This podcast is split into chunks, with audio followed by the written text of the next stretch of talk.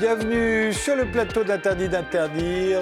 Vladimir Poutine, le président russe, et Volodymyr Zelensky, le président ukrainien, se sont rencontrés à Paris pour la première fois le 10 décembre dernier avec Emmanuel Macron et Angela Merkel. La guerre entre l'Ukraine et les séparatistes pro-russes dure depuis 2014 dans le Donbass. Elle a fait 13 000 morts. Alors quel a été le résultat de cette réunion et où en sont les relations de la Russie avec la France et le reste de l'Europe? Pour en débattre, nous avons invité Jean Radviani, professeur émérite de géographie de la Russie à l'INALCO, l'Institut national des langues et civilisations orientales. Vous êtes l'auteur de plusieurs livres sur la Russie, parmi lesquels Retour d'une autre Russie, une plongée dans le pays de Poutine aux éditions du bord de l'eau, et La Russie entre peur et défi, avec Marlène Lanuel Chermant-Collin. Euh, on parle beaucoup... Euh, en France, euh, de, on voit les Russes un peu partout. Est-ce qu'il y a de la russophobie?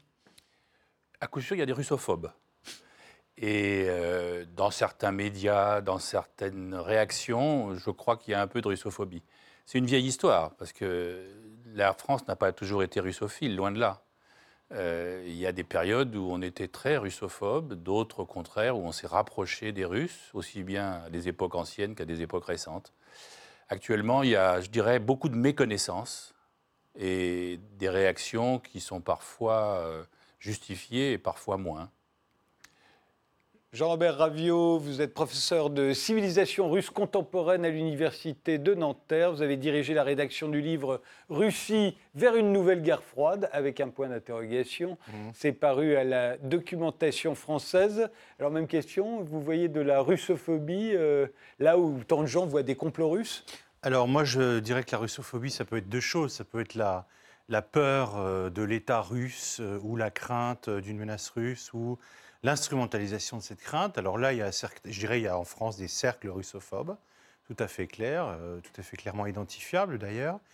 ça peut être aussi la russophobie, quelque chose de plus général, c'est-à-dire une détestation de la Russie, de la culture, de son peuple. Et là, moi, je ne vois pas tellement de russophobie en France, au contraire, moi, je vois plutôt de la russophilie actuellement. Mais il y a eu, comme dit Jean très bien, il y a eu des périodes où euh, la Russie, où il y a une très très grande russophobie, euh, même populaire, et je dirais par exemple au lendemain de, euh, de, la, de la Première Guerre mondiale, les emprunts russes, ça. Oui, parce que parce que on n'allait pas nous payer les emprunts russes. Exactement, la Révolution d'octobre, tout ça, il y a une certaine russophobie. Mais aujourd'hui, je dirais qu'il y, a une, il y a, il y a des cercles russophobes qui peuvent avoir une certaine influence au sein de l'État, mais globalement, je dirais que la France est plutôt russophile.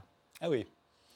Alors parlons de cette euh, réunion. Euh, qu'est-ce qui s'y est joué? Est-ce qu'il s'y est joué quelque chose? Euh, Est-ce qu'il y a eu des signes positifs envers, alors soit la paix carrément ou une désescalade entre, en Ukraine Ils ne s'étaient pas rencontrés depuis trois ans. Donc le fait qu'ils se rencontrent, c'est déjà un point positif. Sachant que entre-temps, on a changé de président. Entre-temps, il y a eu deux présidents qui ont changé, en France d'un côté et en Ukraine de l'autre. Donc c'était important, c'est important qu'ils se soient rencontrés. Visiblement, ils ont parlé vraiment, c'est-à-dire que aussi bien à quatre qu'à deux, puisqu'il y a eu aussi à l'occasion une rencontre pour la première rencontre entre le nouveau président ukrainien Zelensky et Vladimir Poutine. Et euh, apparemment, ils ont mis les choses sur la table. Euh, il y a un communiqué final, euh, commun, ce qui est quand même important, avec quelques points. C'est pas la paix, loin de là, mais c'est des petits pas il y en a déjà eu. Pour préparer cette réunion, il y a eu quelques petits pas, quelques, quelques prisonniers libérés, euh, les trois navires euh, de la fameuse euh, arrestation de navires dans le détroit de Kerch qui ont été rendus. Donc il y, a, il y, a, visiblement quand même une volonté de faire des pas en tenant compte de cette nouvelle situation et de ce nouveau président ukrainien. Jean-Robert Ravio Alors moi je vais me faire l'avocat du diable. Je vais continuer en disant que c'est bien parce que la rencontre a eu lieu, qu'il y a eu un communiqué final et que effectivement le processus qui a été lancé continue d'avancer. Je dirais que ça n'a pas fait de grands pas, même aucun grand pas, euh, que ça ne pouvait pas d'ailleurs arriver, et que rien d'essentiel, rien de les points de désaccord, euh, sur les points de désaccord, on n'a pas beaucoup avancé.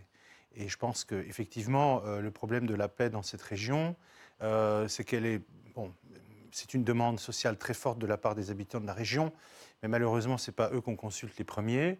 Euh, aucun des principaux protagonistes n'a véritablement intérêt à la paix, je pense. En tout cas, c'est mon regard.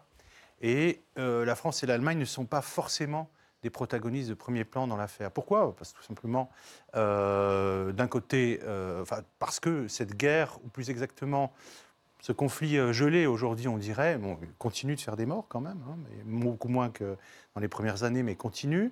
Et euh, comme il n'y a pas d'accord fondamental sur le devenir de cette région, est-ce qu'elle doit devenir euh, une région, je dirais, comment dire, rentrer dans, enfin, rester ukrainienne et avoir un statut spécial Moscou dit oui, Kiev dit non.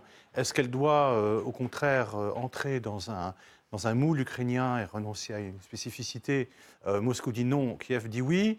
Euh, est-ce que cette région formellement indépendante doit faire sécession et être attachée à la, Russie euh, Personne ne dit oui, sauf parfois, comme ça, en coulisses, des gens glissent que ce serait une bonne solution.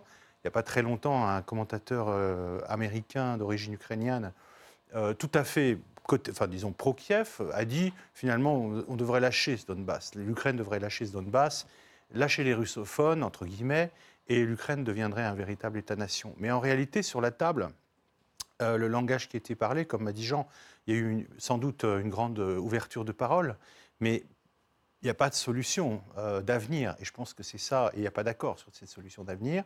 Chacun a ses stratégies qui, consistent à attiser un conflit en réalité.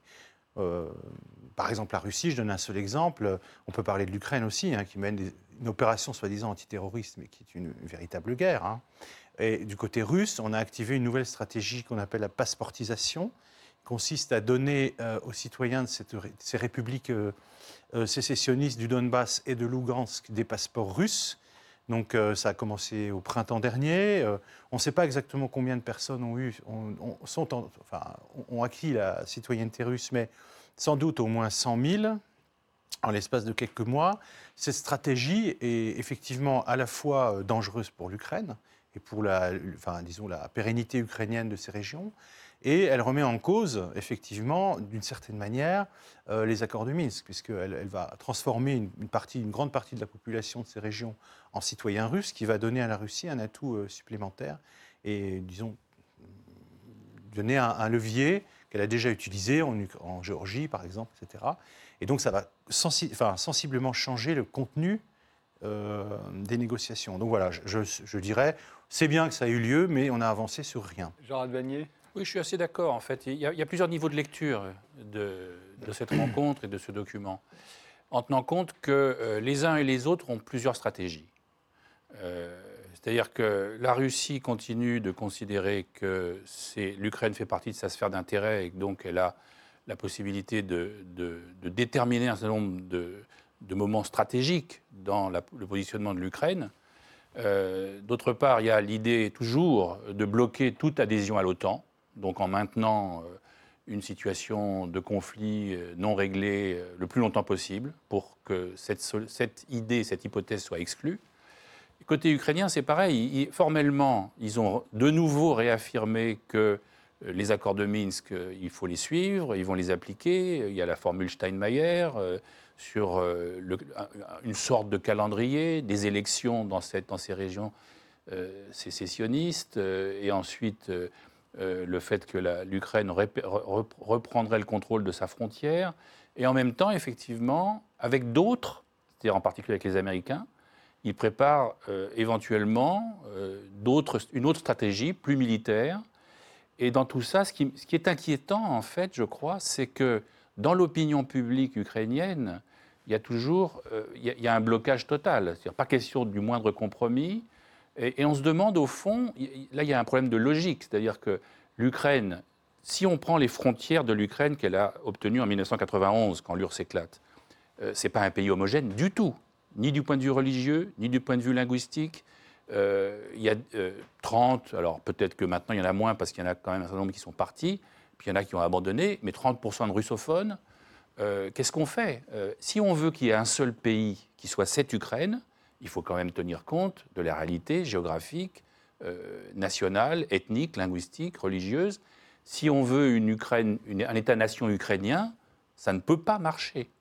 Et, euh, ça, c'est une question euh, fondamentale. et donc, il y, a ces stratégies alternatives. On, signe ce document en se disant qu'on va essayer de gagner du temps, qu'on ne fera pas tout à fait ce qui est dit. Il y a même des, des polémiques sur la façon dont les Ukrainiens ont traduit le document. Je n'ai pas vérifié en ukrainien, je ne suis pas un spécialiste de l'ukrainien. Euh, donc on, risque de se retrouver avec une situation, ça m'a rappelé les histoires de, traduction quand Sarkozy avait négocié euh, en 2008 la, paix sur la Géorgie. On a eu à peu près le, même phénomène. Euh, c'est-à-dire en fait plusieurs stratégies et au, bout du compte, on, se retrouve avec un conflit gelé pour, pour des, décennies. Or, c'est dramatique sur place, parce que ce n'est pas, pas tout à fait un conflit gelé. Enfin, pas plus d'ailleurs que le Karabakh. C'est-à-dire qu'il y a des morts toutes les semaines et des tirs de mortier et d'armes lourdes. Alors, il y, a eu quelques dispositions qui ont été prises, on va voir, d'ici, à la fois d'ici la fin de l'année, est-ce qu'ils vont libérer les prisonniers? Et ensuite, d'ici mars, est-ce qu'ils vont effectivement euh, dégager de trois zones euh, les armes lourdes? Je propose de regarder un résumé de ce qui a pu être dit euh, sur RT à propos de cette réunion qui a eu lieu à Paris la semaine dernière. Emmanuel Macron reçoit donc Vladimir Poutine, Volodymyr Zelensky et Angela Merkel. Objectif, continuer les efforts pour la paix dans l'Est de l'Ukraine. Les quatre parties de ce sommet souhaitent éviter l'enlisement du conflit dans une région déjà exsangue. Il s'agirait de relancer la mise en œuvre des accords de Minsk 1 et 2 signés en 2014 et 2015. Il prévoyait l'instauration d'un cessez-le-feu et également le retrait des armes lourdes. La désescalade des tensions se mesure également sur la ligne de front dans l'Est de l'Ukraine. Le 9 novembre dernier, les troupes séparatistes et ukrainiennes ont commencé à se retirer de trois petits secteurs situés dans cette zone. Une condition indispensable fixée par Moscou pour participer à la relance du processus de paix. Et c'est donc dans ce contexte que des affrontements ont opposé manifestants et forces de l'ordre à Kiev. Après les rassemblements euh, de la journée, plusieurs manifestants ont essayé de s'installer à proximité euh, du palais présidentiel. La police a fait barrage aux militants.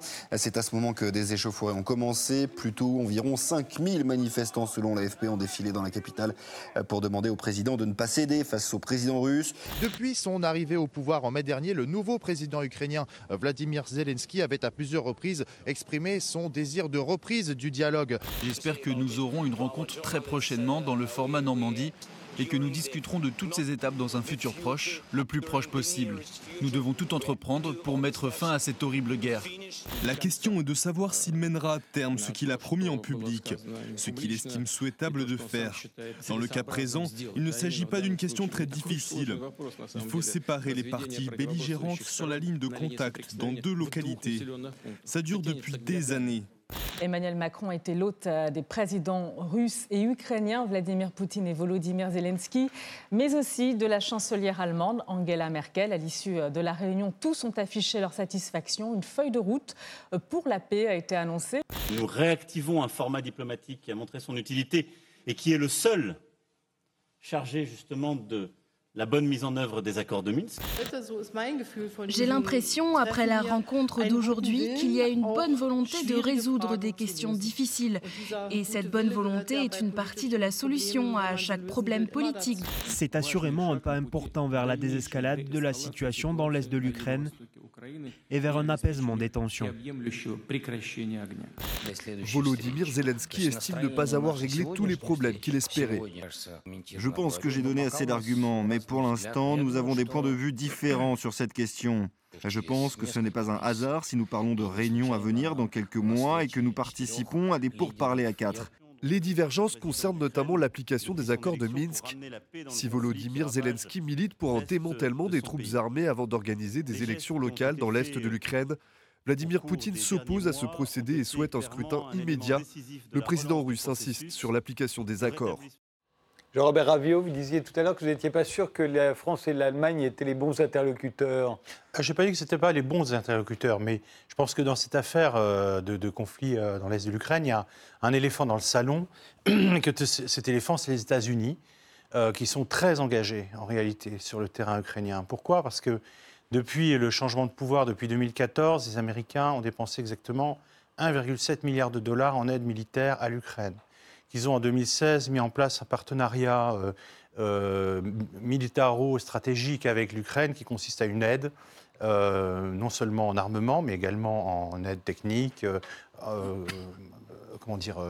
formation, manœuvres de terrain, etc. Donc les, Américains sont extrêmement engagés du point de vue militaro-industriel, je dirais, en Ukraine. Industriel, ça veut dire aussi qu'il y a des investissements américains, il y a des croisements dans les grandes entreprises ukrainiennes, il y a du, capitaux américain, il y a une présence de l'industrie et des banques américaines en Ukraine. Et on le voit récemment à, la, lumière de, l'affaire Trump et de la destitution de Trump. On voit qu'il y a une très très grande imbrication pour la demande de destitution. Alors la demande de destitution, voilà, on voit qu'il y a une très grande imbrication des classes politiques américaines et ukrainiennes. Enfin, on voit que l'Ukraine joue un rôle important dans la vie politique intérieure américaine et les Américains sont très présents en Ukraine. Euh, Zelensky d'ailleurs l'a dit et il a dit un peu avant la rencontre de Paris qu'il souhaitait, qu'il aimerait bien que les Américains joue un rôle ou soit là. Bon, alors ça veut dire que, effectivement, je pense que ce qu'on a vu tout à l'heure et, le ton du reportage montre très bien, c'est que euh, euh, ces avancées vers un cessez-le-feu, c'est non seulement c'est, extrêmement souhaitable, mais les accords de Minsk sont là pour ça.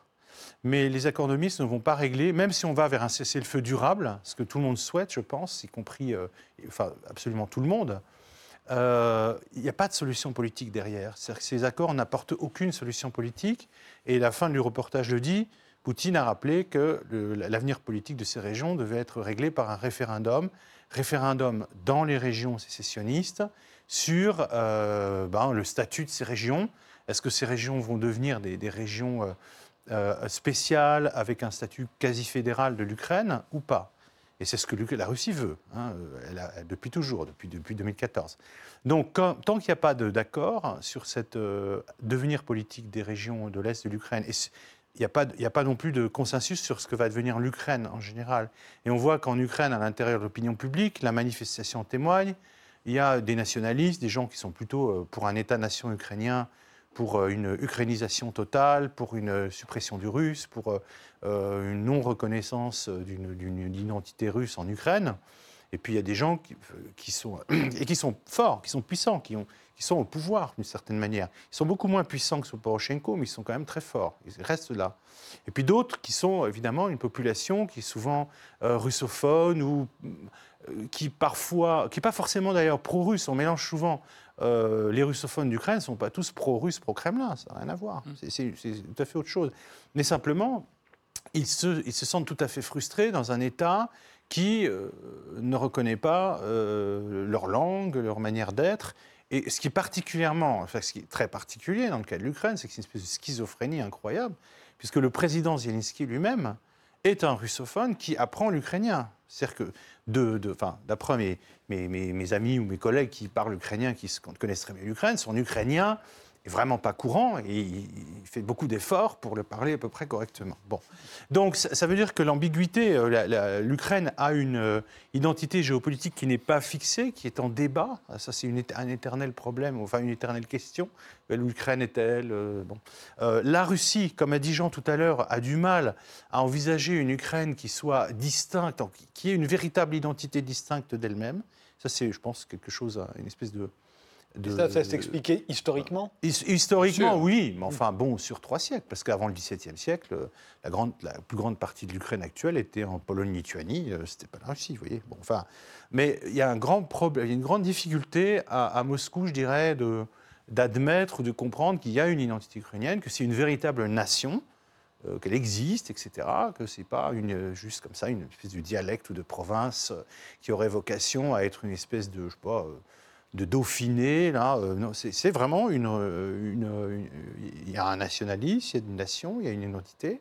Et donc cette indétermination, elle est toujours là et personne ne peut la résoudre à part les Ukrainiens eux-mêmes, bien entendu, mais les, acteurs extérieurs, Russie, États-Unis, etc., je dirais, tirent la couverture à eux dans, cette affaire. Et les Européens, les Français, les Allemands euh, arrivent avec une solution de cessez-le-feu mais n'arrive pas avec une solution politique. Et, d'ailleurs, au sein de l'Europe, il n'y a aucun accord, parce que je dirais que les Polonais, les Baltes, eux, sont, vraiment soutiennent les nationalistes ukrainiens et sont tout à fait anti-russes. Donc même si Merkel et Macron réussissent à se mettre d'accord, euh, ça sera très très difficile d'avoir une politique européenne unifiée sur l'Ukraine. Oui, je crois qu'il faut ajouter aussi cette ambiguïté sur le devenir global de l'Ukraine. Euh, il tient aussi à un certain nombre d'illusions euh, qu'on a euh, nous-mêmes données aux Ukrainiens. Il y, en a, plusieurs. Il y a, il y a cette idée de. Il y a l'adhésion à l'Union européenne, il y a l'adhésion à l'OTAN. comme étant voilà, des, une sorte de coup de baguette magique qui allait propulser l'Ukraine dans un monde nouveau euh, de, développement. Et on dit que c'est ça qui a d'ailleurs fait euh, bondir les Russes. Euh, en partie, parce que effectivement, pour les Russes, on peut, on, peut contester leur, leur, la façon dont ils théorisent et gèrent les sphères d'influence. Sauf qu'il faut quand même pas. Il y a quand même une des réalités. la France a sa sphère d'influence en Afrique. pourquoi les Russes n'auraient pas une sphère d'influence? Alors bien sûr, il ne faut pas revenir à la doctrine Monroe au XIXe siècle, mais il n'empêche, il, y a des réalités. Et je crois qu'on euh, a souvent dans cette affaire oublié complètement et la géographie et l'histoire. Et, du coup, on se retrouve. Parce que euh, pour moi, quand j'étudiais euh, la géographie économique de l'Ukraine, c'est évident, et pour longtemps, que l'Ukraine ne peut vraiment se développer qu'en étant ouverte des deux côtés. Elle doit, elle veut, elle aspire. Effectivement, je suis d'accord avec Jean-Robert, l'Ukraine d'aujourd'hui, et ça les, en Russie, beaucoup ne veulent pas l'entendre. L'Ukraine d'aujourd'hui, c'est un nouvel État indépendant euh, qui, veut, qui, a son identité et, qui veut se projeter plutôt vers l'Europe occidentale, vers l'Union européenne, que de rester complètement attaché à la Russie. Euh, mais d'un autre côté, euh, il est inenvisageable que l'économie ukrainienne fonctionne correctement si elle n'a pas de, de bons rapports avec la Russie. À tout point de vue, transport, intégration économique depuis des, siècles.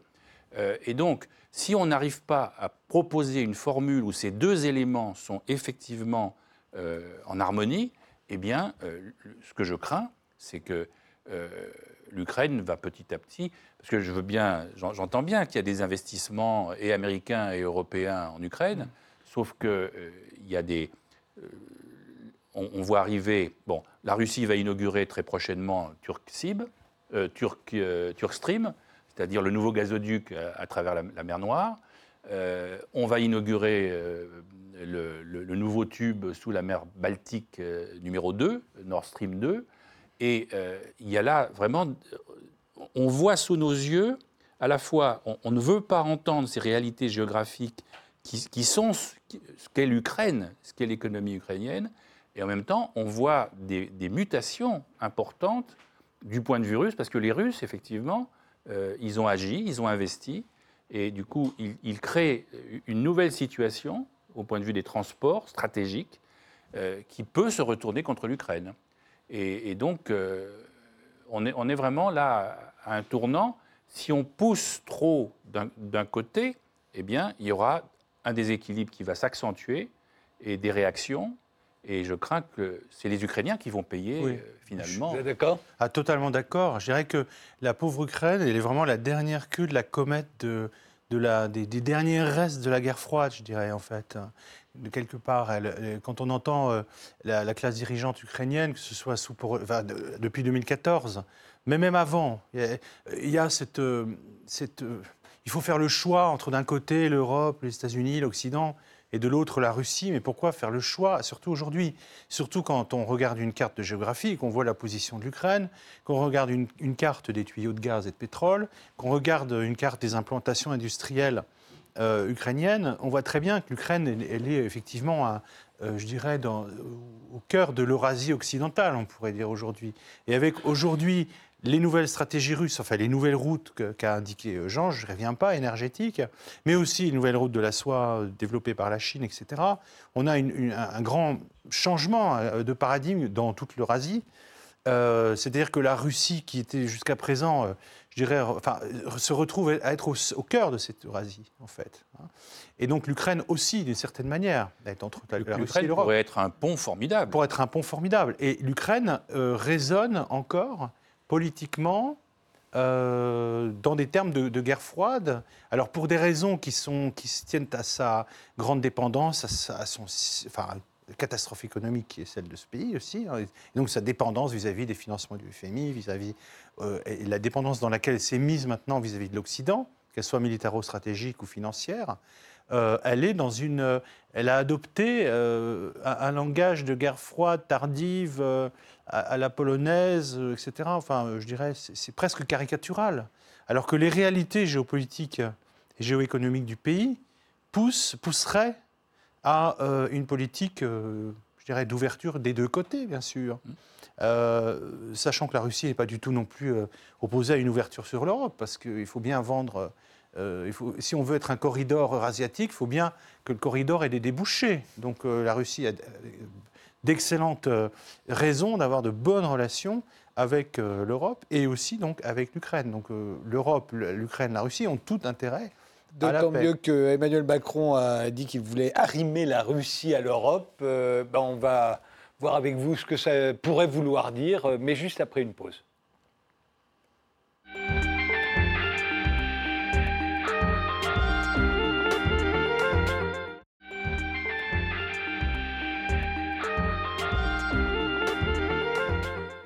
Nous poursuivons notre débat sur euh, la Russie, l'Ukraine et l'Europe avec euh, Jean Radvani, euh, professeur émérite de géographie de la Russie à l'INALCO, et avec Jean-Robert Ravio, qui est professeur de civilisation russe à, l'Université de Nanterre.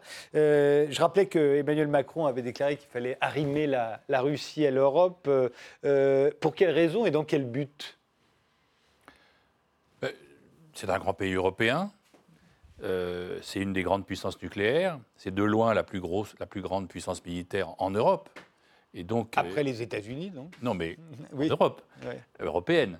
Et euh, étant donné les évolutions justement du contexte atlantique et la nécessité d'assurer une sécurité en, en, Europe, il y a intérêt à avoir des relations, si possible bonnes, avec ce pays. Ça ne veut pas dire qu'il faut accepter toutes, toutes les toutes les, propositions russes, mais il, faut, il vaudrait mieux en discuter et il vaut mieux essayer de trouver des terrains d'accord. Enfin voilà, c'est un peu ça, c'est le bon sens. Euh, mais il n'est pas partagé par tout le monde. Jean-Robert Tout dépend le sens qu'on donne au mot arrimer. Il s'agit de, de mettre, euh, d'arrimer comme les fusées, c'est-à-dire de mettre un étage supplémentaire à, la maison Europe en y additionnant la Russie. Ça, je pense que c'est absolument impossible. Dans la, enfin, quand je parle de l'Europe, la maison Europe, la construction européenne, les institutions européennes, arrimer la Russie et l'Europe, ça pourrait vouloir dire que la Russie entre dans l'Union européenne et dans l'OTAN. Bon, ça, ça me semble complètement exclu. Euh, donc, ce n'est pas de cet arrimage-là euh, dont parle Macron. Alors, duquel parle-t-il? Je ne sais pas. Ce n'est pas très clair. Est-ce qu'il s'agit de, construire avec la Russie une sorte d'espace stratégique et économique commun? Euh, comme il a déjà été ici, enfin, on a eu plusieurs tentatives, des partenariats euh, avec l'Union européenne, l'OTAN, etc. Euh, donc c'est l'idée en gros pan-européenne qui, était déjà dans l'air à la fin de la perestroïka sous Gorbatchev, l'idée de maison commune européenne. Et ensuite, elle a été complètement, enfin je dirais, elle est passée à la trappe puisque en fait de dissolution des blocs on a eu l'élargissement de l'OTAN vers l'Est, hein, qui, donc la Russie maintenue en dehors de, de l'OTAN. J'en profite pour dire que l'Ukraine, en réalité, ce partenariat stratégique avec les États-Unis, il vise très très clairement à, faire entrer l'Ukraine dans l'OTAN.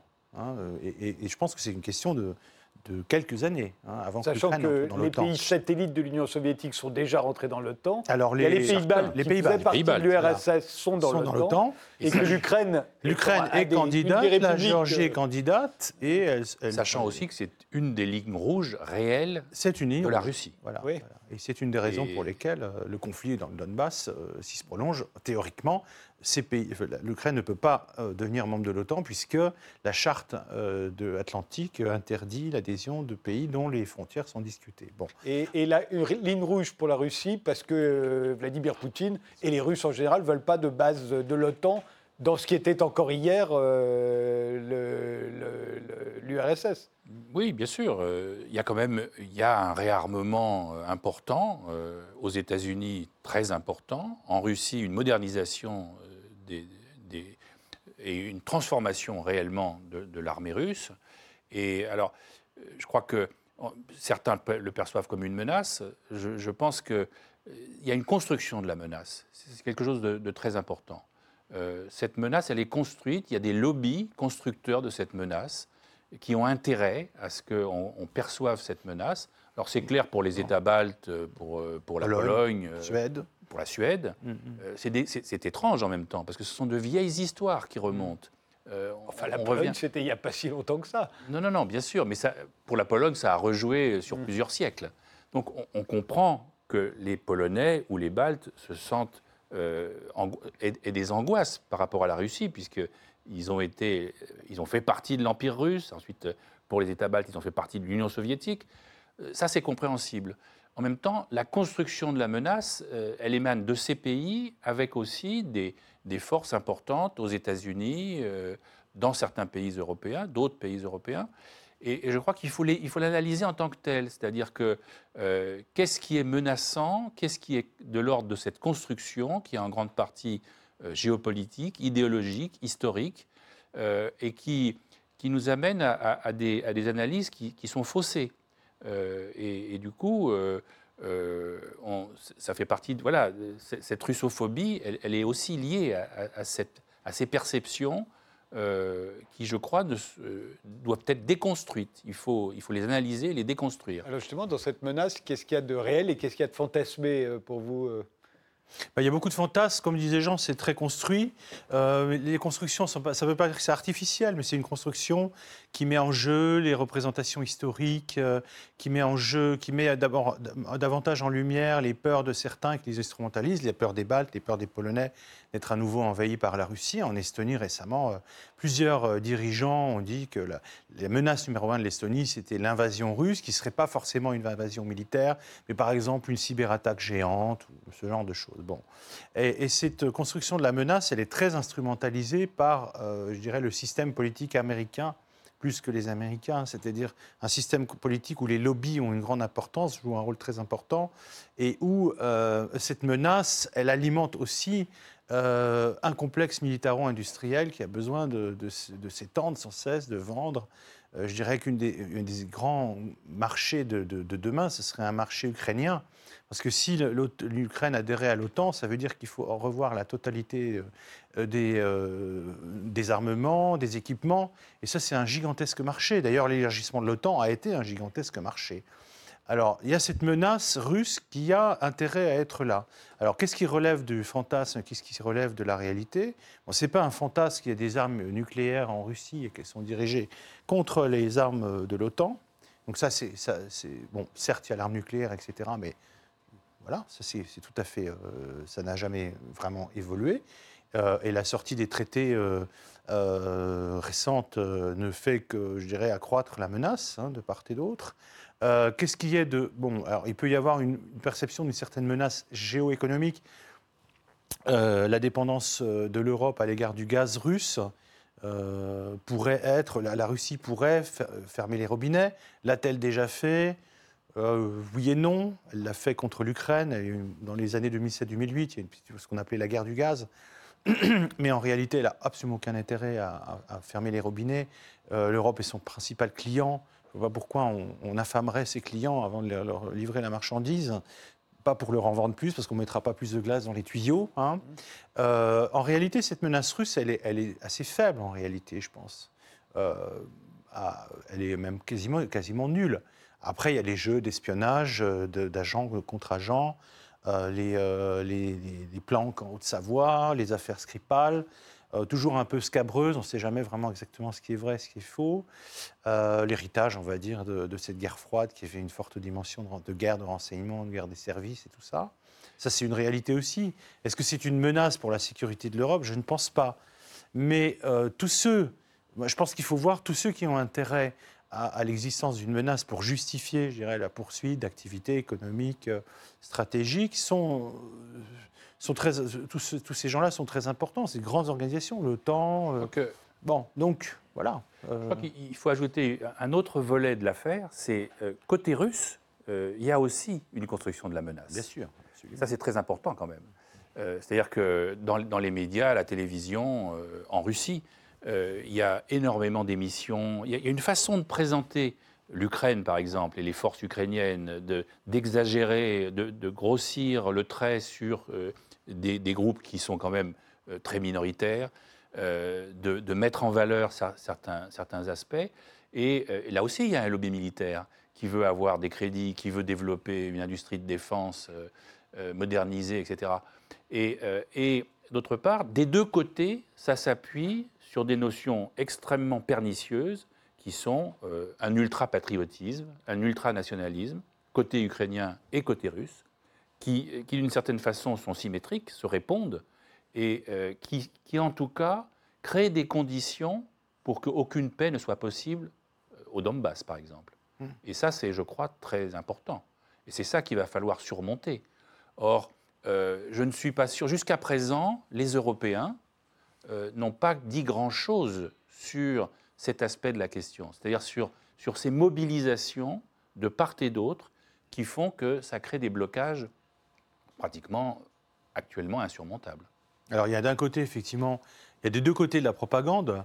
Côté russe, euh, comme tu disais, c'est très vrai qu'on euh, a des débats, euh, des talk shows beaucoup à la télévision où l'Ukraine est quasiment à toutes les sauces. L'Ukraine et puis bon, derrière évidemment la CIA, le département d'État qui sont convoqués sans cesse pour, bon, comme derrière, enfin, le soutien de l'Ukraine. Donc il y a une, grosse pression médiatique. Une, c'est très, bon, très très fort. Euh, et côté ukrainien, il y a un blocus médiatique des médias russes. C'est-à-dire qu'on ne peut pas voir euh, ni les chaînes de télé russes. Euh, enfin, c'est interdit. C'est interdit. Il y a un blocus médiatique.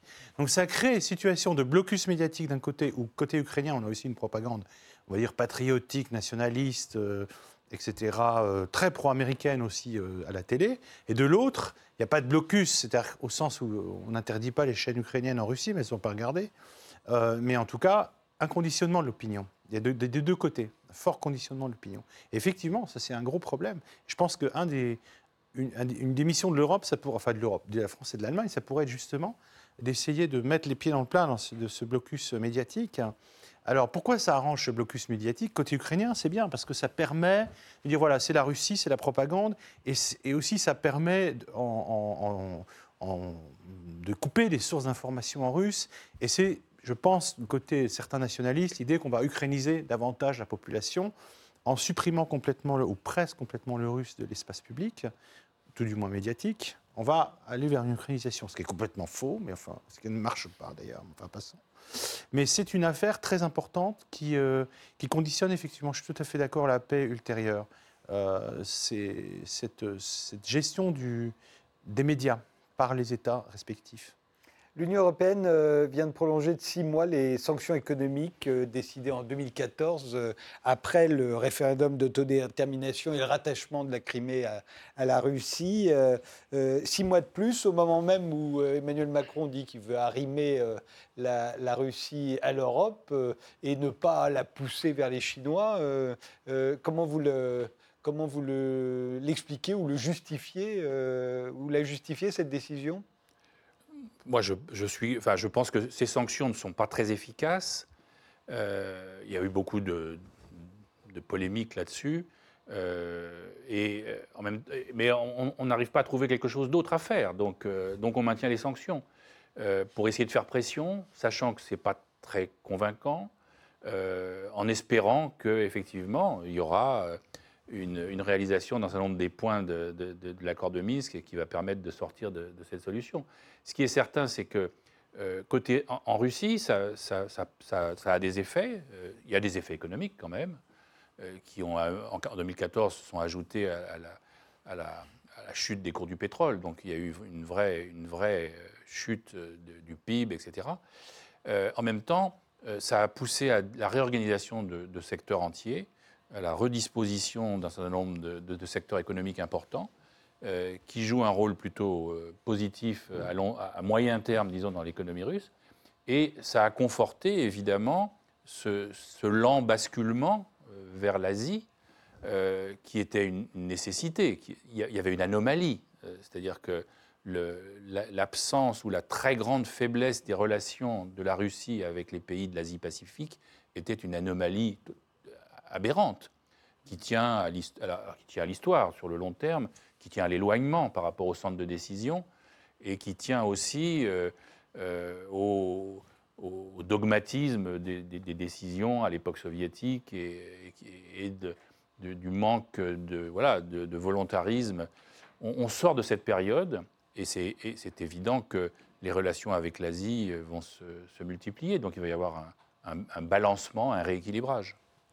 Pour répondre à votre question, tout à fait d'accord. Euh, que veulent dire ces sanctions? Ben, Ça veut dire que le discours de Macron n'a pas beaucoup de portée dans l'Union européenne, parce que je pense que euh, adopter les sanctions, enfin les reconduire pour six mois, c'est euh, le résultat d'un consensus, on va dire, européen, un consensus difficile à établir entre la Pologne, les Pays-Bas, l'Allemagne, la France, etc., etc. Donc ça montre toute la lourdeur et toute l'inefficacité, on va dire, de, cet appareil européen en matière de politique étrangère et surtout la difficulté qu'aurait la France à faire prévaloir ses idées. Ensuite, pourquoi ces sanctions? Alors si c'est pour ramener la Crimée en Ukraine, il faut peut-être sortir d'une hypocrisie absolument hallucinante qui continue d'être maintenue de moins en moins. Alors dans les milieux économiques, plus du tout.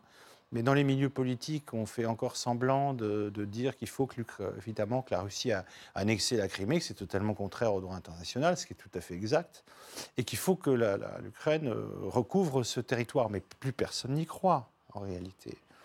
Alors, est-ce que ces sanctions euh, c'est pour, euh, pour punir la Russie d'avoir annexé la Crimée? Est-ce que c'est pour faire avancer le processus de Minsk? Ou, alors c'est pourquoi? Et je pense qu'il y a une grande interrogation sur le, pourquoi de ces sanctions aujourd'hui. Euh, peut-être que pour certains, c'est effectivement toujours pour punir la Russie. Pour l'Ukraine, c'est évidemment que ce serait totalement inacceptable aujourd'hui que les sanctions sautent parce que ce serait un, pour elle un désaveu total. Et pour la France, pour l'Allemagne quel, est le sens de ces sanctions?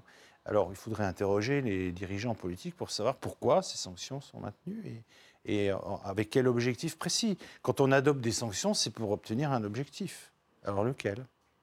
Est-ce qu'il y a une. change de sujet. Est-ce qu'il y a une opposition politique euh, crédible en Russie aujourd'hui? Est-ce qu'il y a une alternance, une force euh, alternative euh, à Vladimir Poutine? Non, s'il s'agit d'une opposition crédible, je dirais une opposition, il y en a, il y a des oppositions, mais elles, ne sont pas crédibles. Euh, et elles ne sont pas crédibles pour, pour de nombreuses raisons. Elles ne sont pas crédibles d'abord suite à, la, politique de l'administration présidentielle et de, Vladimir Poutine lui-même, c'est-à-dire les nouvelles lois euh, électorales sur les enregistrements des partis, sur l'enregistrement des candidats, etc il y, a un système qui est fait de telle sorte que on peut barrer la route à des oppositions indésirables. Alors on peut, euh, soit on, laisse passer certaines oppositions qui sont intégrées dans le système, et puis les autres, on, sait comment faire pour qu'elles euh, ne puissent pas gagner des élections, ou exceptionnellement. Euh, donc, et d'autre part, il y, a autre chose, c'est que les opposants, il y en a, d'assez nombreux en fait, mais ils sont totalement dispersés, ils ne sont pas d'accord sur la plupart des, sujets, il y a des histoires d'ego absolument extraordinaires. Pendant longtemps, au fond, un parti, les partis d'opposition, c'était un homme, une figure, ou deux, trois. Euh, et, euh, et, donc chaque parti était attaché à une de ces figures qui ont joué un rôle important sous Helsinki, déjà parfois pour certains au moment de Gorbatchev, puis ensuite sous Helsinki. Et, euh, on n'a pas, pour l'instant, euh, vu apparaître de, vrais partis constitués nouveaux. Je parle de nouveaux, parce qu'il y a le Parti communiste, il y a le LDPR de Jirinovski, il y a des, partis qui sont déjà qui ont une certaine histoire, mais, mais qui sont euh, habilement, c'est aussi un des aspects de la politique de Vladimir Poutine, habilement intégrés dans le système, si bien qu'ils perdent leur crédibilité. Alors, pour changer, je vais être d'accord avec mon collègue, dire qu'effectivement, il ne peut pas y avoir, enfin, euh, il n'y a pas d'alternance envisageable aujourd'hui, euh, en tout cas électoralement, dans, des élections euh, qui verraient arriver un bloc ou une opposition, une coalition de, forces d'opposition battre le parti, ce qu'on appelle aussi le parti du pouvoir. Et le parti du pouvoir, c'est plus qu'un parti, c'est, je dirais, un système euh, avec bien sûr Poutine à sa tête, euh, le gouvernement, l'État, l'ensemble des administrations régionales, avec les, tous ces fonctionnaires et tous les gens qui dépendent versement de l'argent de l'État, notamment tous les retraités, par exemple, qui sont payés par l'État. En, Russie, les retraites sont garanties par, enfin, payées par l'État. Il y a une grande dépendance vis-à-vis de l'État, et ce parti du pouvoir, c'est le parti euh, de l'État, de, tous ceux qui ont le pouvoir, et qui, qui exercent, non pas un monopole, parce que comme tu as dit, il y a des oppositions qui sont pour les unes intégrées au système, donc le Parti communiste, le LDPR, qui de temps en temps battent le parti du pouvoir à telle ou telle élection régionale. ça, arrive, et c'est arrivé plusieurs fois ces dernières années d'ailleurs, parce que les gens, je vais y revenir, ne sont pas du tout contents euh, de, cette situation. Mais, euh, mais ce parti du pouvoir n'a pas, euh, et, on va dire, met sur la touche, le système fait en sorte qu'on met sur la touche des oppositions, on va dire, en les marginalisant. Soit en, les extrémisant, en disant voilà, c'est des extrémistes de droite, de gauche, nationalistes, ce que vous voulez. bon. Alors, il y a aussi évidemment la, la, répression, on va dire, policière, euh, toutes sortes de moyens qui font que les opposants, euh, un certain nombre d'opposants sont marginalisés hors système. Euh, mais il y a aussi une autre réalité, c'est que cette, domination du parti du pouvoir, elle a dépolitisé une, grande partie de la société. Et paradoxalement, cette, dépolitisation, cette dépolitisation, elle se traduit par des taux de participation aux élections qui sont assez bas. Euh, pas pour les élections présidentielles, mais pour les élections locales et régionales, on est rarement au-dessus de 25% de participation, ce qui veut dire que les gens voient pas beaucoup d'intérêt à aller voter pour des élections où il n'y a pas beaucoup d'enjeux.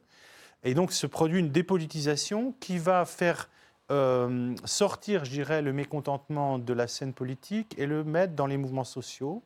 Il ne faudrait pas déduire de tout ça que la Russie est une dictature où rien ne se passe et où personne ne proteste. Pas du tout. Il y a toute une myriade de mouvements sociaux euh, locaux, régionaux, alors qui ont pour objet la défense du patrimoine, la, défense de son environnement. Par exemple, il y a un mouvement euh, qui dure dans le nord de la Russie euh, contre l'installation d'une décharge de poubelles géantes à 800 km de Moscou, et les gens ne sont pas du tout contents parce que toutes les poubelles moscovites arriveraient à leur porte des protestations très vives, mais qui, ne trouvent pas de traduction politique. Et finalement, cette dépolitisation, euh, elle, fait en sorte que la vie politique est un peu déconnectée, enfin largement déconnectée des enjeux sociaux. Mais par contre, parfois, dans des situations locales précises euh, de mécontentement, les gens peuvent localement se saisir de la politique pour frapper un grand coup et par exemple aller voter contre le parti du pouvoir parce qu'on n'est vraiment pas content de telle ou telle situation. Donc ça donne une, situation euh, tout à fait particulière qu'on pourrait appeler, euh, de, moi j'appelle ça démocratie non compétitive, parce qu'il y, a une espèce de démocratie, mais ça ne débouche pas sur une alternance et une compétition pour le pouvoir. Voilà, pour résumer, c'est un peu la situation. Mais ça ne veut pas dire qu'il n'y a pas de pluralisme euh, et qu'il n'y a pas de pluralité d'opinion et que tout le monde est d'accord. Et il y a aussi un grand paradoxe, dernière chose, euh, qui est la relative popularité de Poutine, même si elle a baissé ces derniers temps, depuis la réforme des retraites qui est très impopulaire, qui est passée, mais qui est restée très impopulaire, qui a fait beaucoup euh, chuter la, popularité de Poutine et celle du gouvernement. Euh, mais il reste relativement populaire alors que le mécontentement social est très fort. Et, globalement, par exemple, le taux d'approbation de la politique économique et sociale du, du pays est est vraiment euh, très en dessous de, 40% aujourd'hui, euh, entre 30 et 40%. Ce qui veut dire qu'il y a beaucoup de gens qui sont très mécontents de la situation économique, de la situation sociale, de leur situation personnelle. Il y a quand même euh, beaucoup de détresse sociale et des gens qui sont une grande partie de la population qui est, dirais, très insatisfaite de son niveau de vie et des, et de cette situation personnelle ou son absence de perspective et pourtant, pour des jeunes. Vous dites que Vladimir Poutine reste populaire. Il reste populaire parce que je pense, mon, interprétation, elle peut être fausse, mais c'est que Vladimir Poutine, euh, qui est maintenant presque en fin de règne, on va dire, pas tout à fait, hein, mais bon, euh, c'est 2024, hein, l'échéance de son mandat, est vu comme, je dirais, euh, un, élément de stabilité, de durabilité et peut-être de, euh, une, véritable institution en fait qui pourrait éviter le chaos. S'il n'était pas là, peut-être qu'on retournerait à une sorte de guerre des clans ou de crise politique. Peut-être que les gens perçoivent ça, ont peur de la succession. C'est un garant de la stabilité. Il, a, il, a, été le garant du retour à la croissance et du retour à, une vie normale après les, la perestroïka et, les soubresauts de l'éclatement et les années Helsinki. Et en même temps, cette stabilité, elle a, très bien fonctionné au moment des années de la croissance, les années 2010. Depuis 2014, il y a une stagnation économique. Donc il y a ce que disait Jean Robert, c'est-à-dire la, pauvreté qui revient, l'absence de perspective. Et il y a de plus en plus de gens qui se disent quand même, il y a des choses à faire, il, faudrait quand même euh, un peu moderniser ce système, euh, des réformes, etc. Or, la, logique actuelle, c'est le statu quo. Et donc, euh, on est dans cette situation à la fois de stabilité, de mécontentement, et, au fond, et on le voit, dans certains, c'est ce qu'on constate dans telle ou telle région, quand il se passe quelque chose, il y a des mobilisations qui, qui apparaissent très fortes assez rapide. Souvent, les pouvoirs régionaux, locaux ne savent pas comment réagir, parce qu'ils n'ont pas été formés du tout à, un contexte de discussion démocratique, en fait.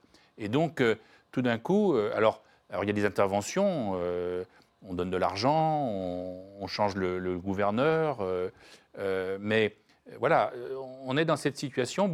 alors, voilà, les, journalistes, les spécialistes se demandent qu'est-ce qui va se passer? Est-ce qu'on va rester comme ça jusqu'en 2024 Est-ce que c'est possible?